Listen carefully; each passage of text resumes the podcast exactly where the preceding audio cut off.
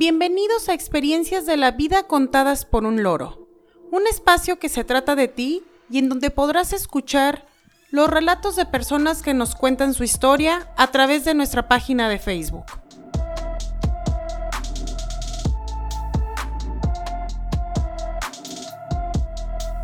Hoy es 7 de noviembre de 2020 y dedicamos este capítulo número 40 a Experiencias cercanas a la muerte.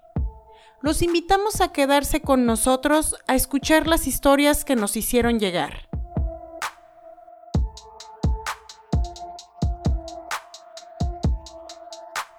Recuerda que este espacio es tuyo. Agradecemos a las personas que nos hablaron sobre sus experiencias. Gracias a ustedes, este capítulo fue posible.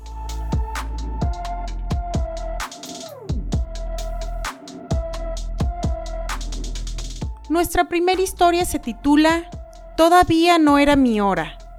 Es de Luz y la envía desde Madrid, España.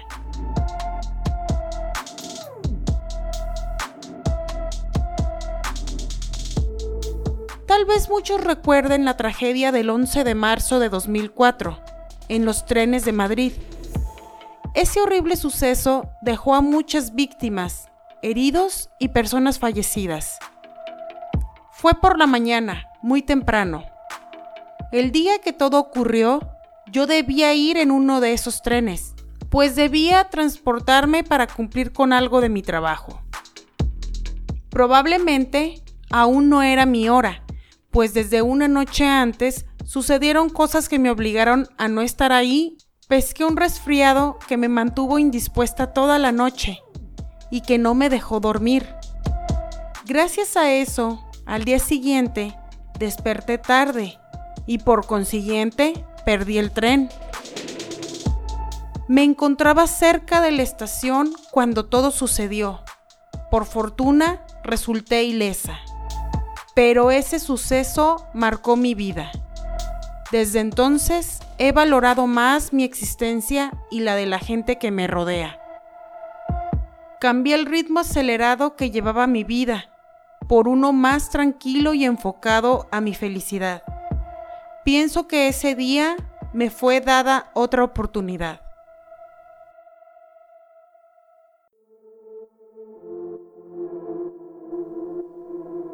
La siguiente historia se titula Doble oportunidad. Es de Magdalena y la envía desde Quito, Ecuador.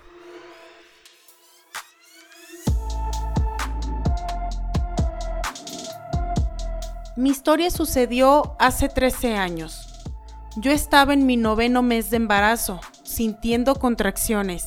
Íbamos camino al hospital, mi esposo y yo, cuando de repente un peatón salió de la nada. Mi esposo frenó bruscamente para evitar atropellarlo y perdió el control del auto, provocando que nos estrelláramos con un muro. Ambos perdimos el conocimiento. Mi esposo fue el primero en despertar pero yo no reaccionaba. Por fortuna la ambulancia llegó muy rápido y me llevaron de inmediato al hospital. Recuerdo despertar con un fuerte dolor y un médico que me decía que tenía que ser fuerte, que mi vida y la de mi bebé estaban en peligro. Luego no recuerdo nada más, porque después de eso estuve inconsciente por tres días. Cuando me desperté, al primero que vi fue a mi esposo, que estaba sentado junto a mi cama. Me explicaron que mi situación y la de mi hijo se había tratado de un milagro, pues ambos estuvimos a punto de morir en la sala de parto. Todos los días agradezco por la oportunidad que Dios me dio de continuar con mi vida y por salvar la vida de mi bebé.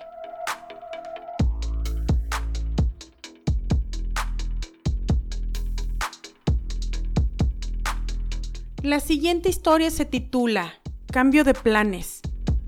Es de Jorge y le envía desde la Ciudad de México.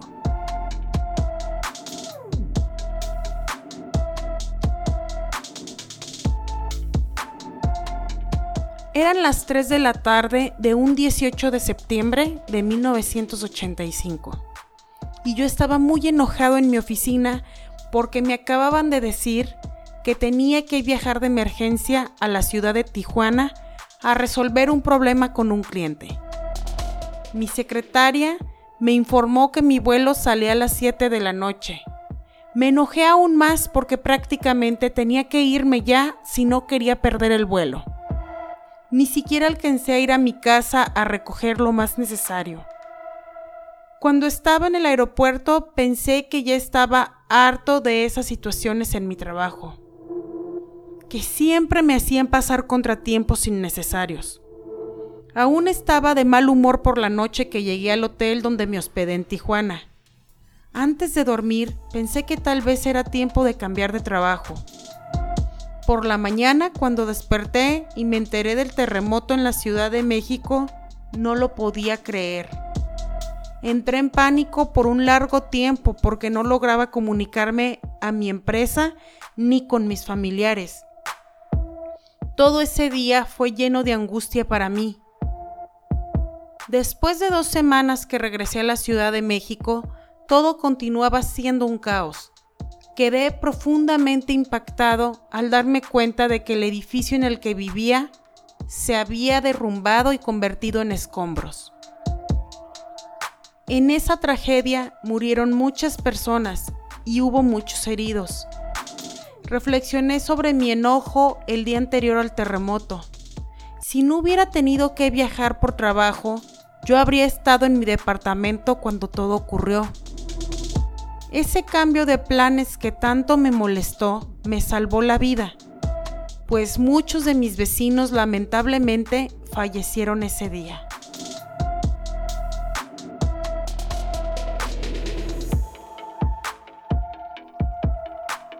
La última historia se titula Acompañamiento a la muerte. Es de Teresa y la envía desde Bogotá, Colombia.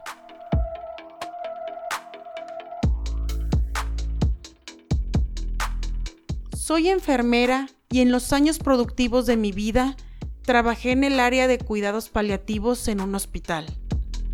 Todos los días, una o más personas morían era algo que formaba parte de mi vida y por eso yo siempre trataba de brindarles la mejor atención y que se sintieran cómodos.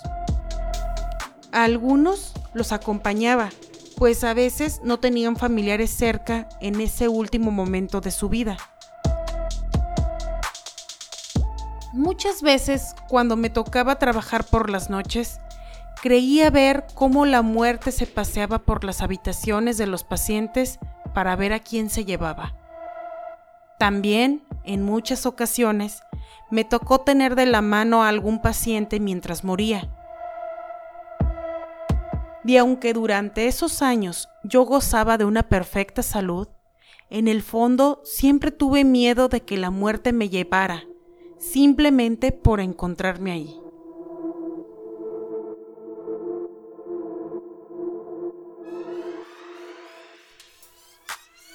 Agradecemos a quienes nos compartieron sus historias. Les adelantamos que el tema de la siguiente semana será Experiencias en bodas. ¿Tienes algo que contar? Ya estamos ansiosos por recibir y relatar sus historias. Deseamos que todos ustedes se encuentren a salvo. Envío un saludo a mi familia y amigos. A pesar de la distancia, siempre están en mi mente y corazón. Que tengan todos un excelente día. Muchas gracias por escucharnos. Esto fue Experiencias de la vida contadas por un loro.